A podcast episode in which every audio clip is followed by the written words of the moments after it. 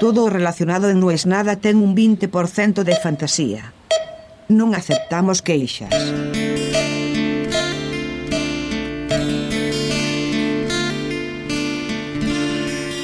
Alonso Cano con María Panes. O pales o planes. Sin los anteojos son todas iguales las calles. Todavía hace frío, estoy un poco cansado del frío, la verdad. Seguramente no le importa a nadie, como tampoco nos importa a nadie qué película vieron ayer los conductores de la radio que escuchamos. Pero aceptamos que debe estar buena. Hoy pensaba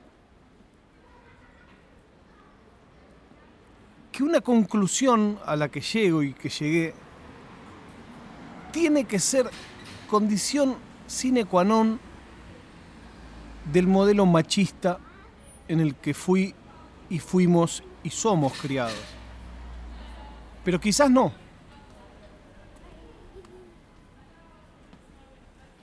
O quizás sí. Pensaba en que no hay tontas que sean feas. No hay. No conozco ninguna mujer a la que considere tonta y que además la considere fea o no atractiva para mí. Feo, lindo es muy subjetivo, ¿no? Pero bueno, pongámonos de acuerdo en esta convención que lindo es lo que a vos te gusta y feo es lo que a vos no te gusta. No pretendo tener esa idea de que exista algo que para todo el mundo sea lindo y que exista algo que para todo el mundo sea feo. Ese dicho de para un roto siempre hay un descosido, como suelen decir en Chueca, tiene que ver con eso. O sea, lindo y feo es lo que a vos te gusta. Estando de acuerdo en eso, entendamos que para cada uno de nosotros sí hay lindo y feo. Después podés hacer excepciones, pero por lo general, si buscas hay un patrón en la gente a la que vos a lo largo de tu vida has encontrado atractiva, tiene algo en común. Siempre hablando de lo superficial. Entonces digo, ¿cómo puede ser que si yo miro todas las mujeres que conozco, conocí en mi vida, sí conocí por mi trabajo, yo entiendo que por mi trabajo la cantidad de mujeres bellas que conozco está sobre el promedio de la realidad. O sea, yo conozco muchas mujeres que trabajan de ser lindas. Da la casualidad que mi canon de belleza coincide en este caso con el canon hegemónico de la belleza. Entonces, por lo general, las mujeres que trabajan de modelo publicitario me parecen lindas. A lo largo de mi vida sí conocí muchas mujeres que dije, che, mirá qué linda que es, pero qué boluda. Y eso es estadística. También conocí lindas y que dije, uy, encima de que es linda, mirá qué piola. Eso sería 100% machirulo. Es decir, no conozco ninguna linda inteligente. No, no es así. Conozco muchas lindas, inteligentes, muchas lindas creativas, muchas lindas graciosas, pero no conozco ninguna fea tonta. Conozco feas talentosas, conozco feas graciosas, conozco feas inteligentes, pero ni una fea tonta. Y ahí dije, bueno, pará, algo está mal en mi observación. No puede ser que no haya feas tontas. No puede ser que yo, en 47 años, tuve la suerte de no cruzarme a ninguna. Y después me di cuenta que esta virtud que yo creía haber encontrado en mí de, che, qué abierto que soy, que puedo darme cuenta de esto, que puedo abstraer de que la belleza es una convención en términos de lo hegemónicamente bello, pero que a la vez es una cosa subjetiva de qué te gusta y qué no te gusta. Porque por un lado la cultura te afecta y ver una chica o un muchacho en la tapa de una revista te hace pensar que debe ser lindo o linda, por eso está ahí. Pero también es cierto que tengo gente que conozco de primera mano que se manejan con estándares de belleza completamente distintos. Me sorprendió. Sin ir más lejos, tengo un amigo mío que forma parte del mundo de los osos. Y en el mundo de los osos es número uno. Y un día hablando de perder peso, yo digo, no, porque estoy gordo, que yo me dijo, yo no puedo bajar un gramo, porque si bajo un gramo empieza mi imagen a caer. Me encantó decir, bueno, hay un universo en el mundo en el que a diferencia de todos, en vez de buscar todo el tiempo bajar de peso, necesita mantenerse.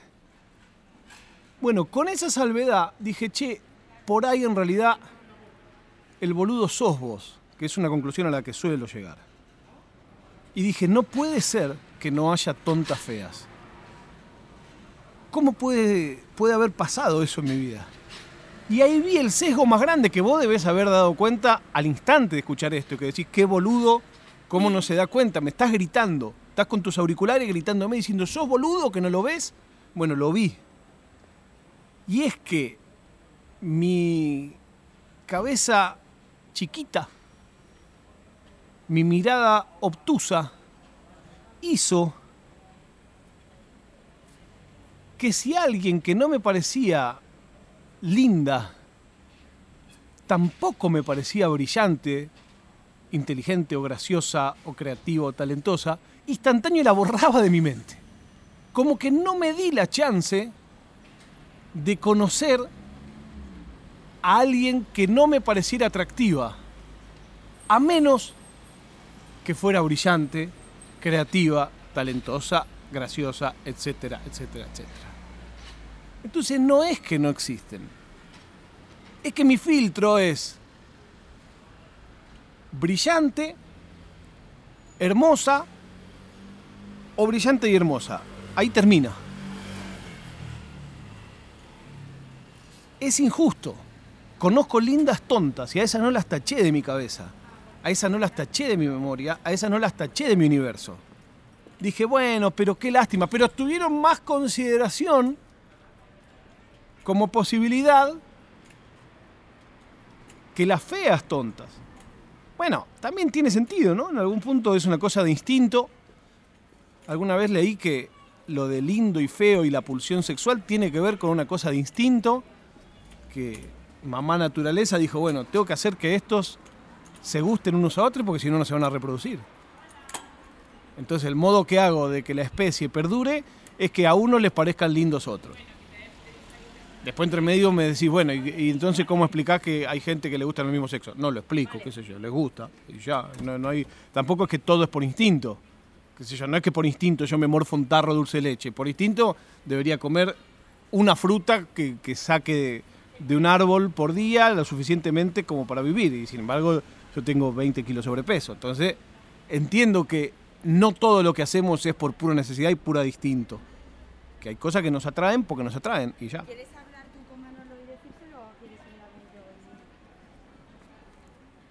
No estoy orgulloso de lo que descubrí. O sea, siento que haberlo descubierto me avisa que estoy en el camino de repensar mis estructuras.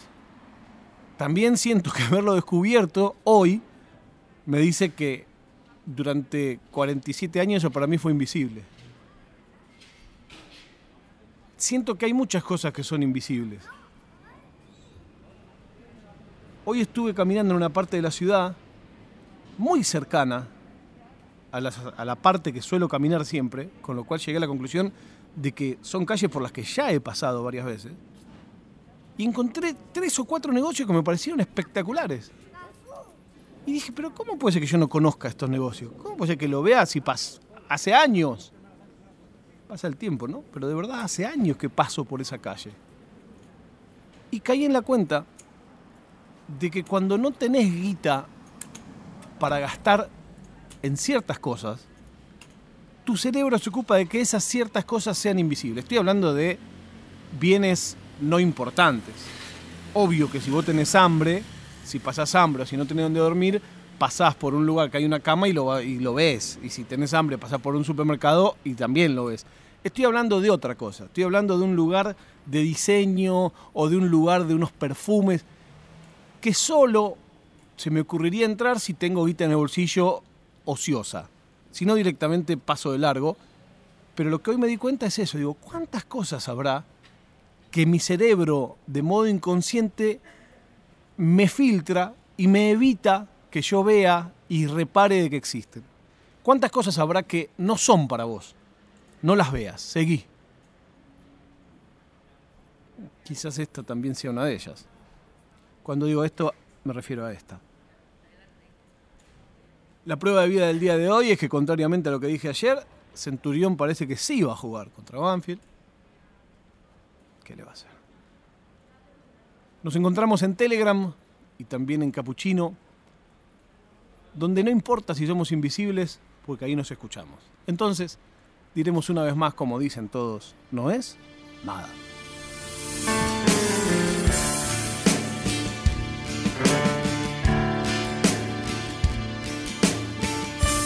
È una produzione di OfficinaNerd.com.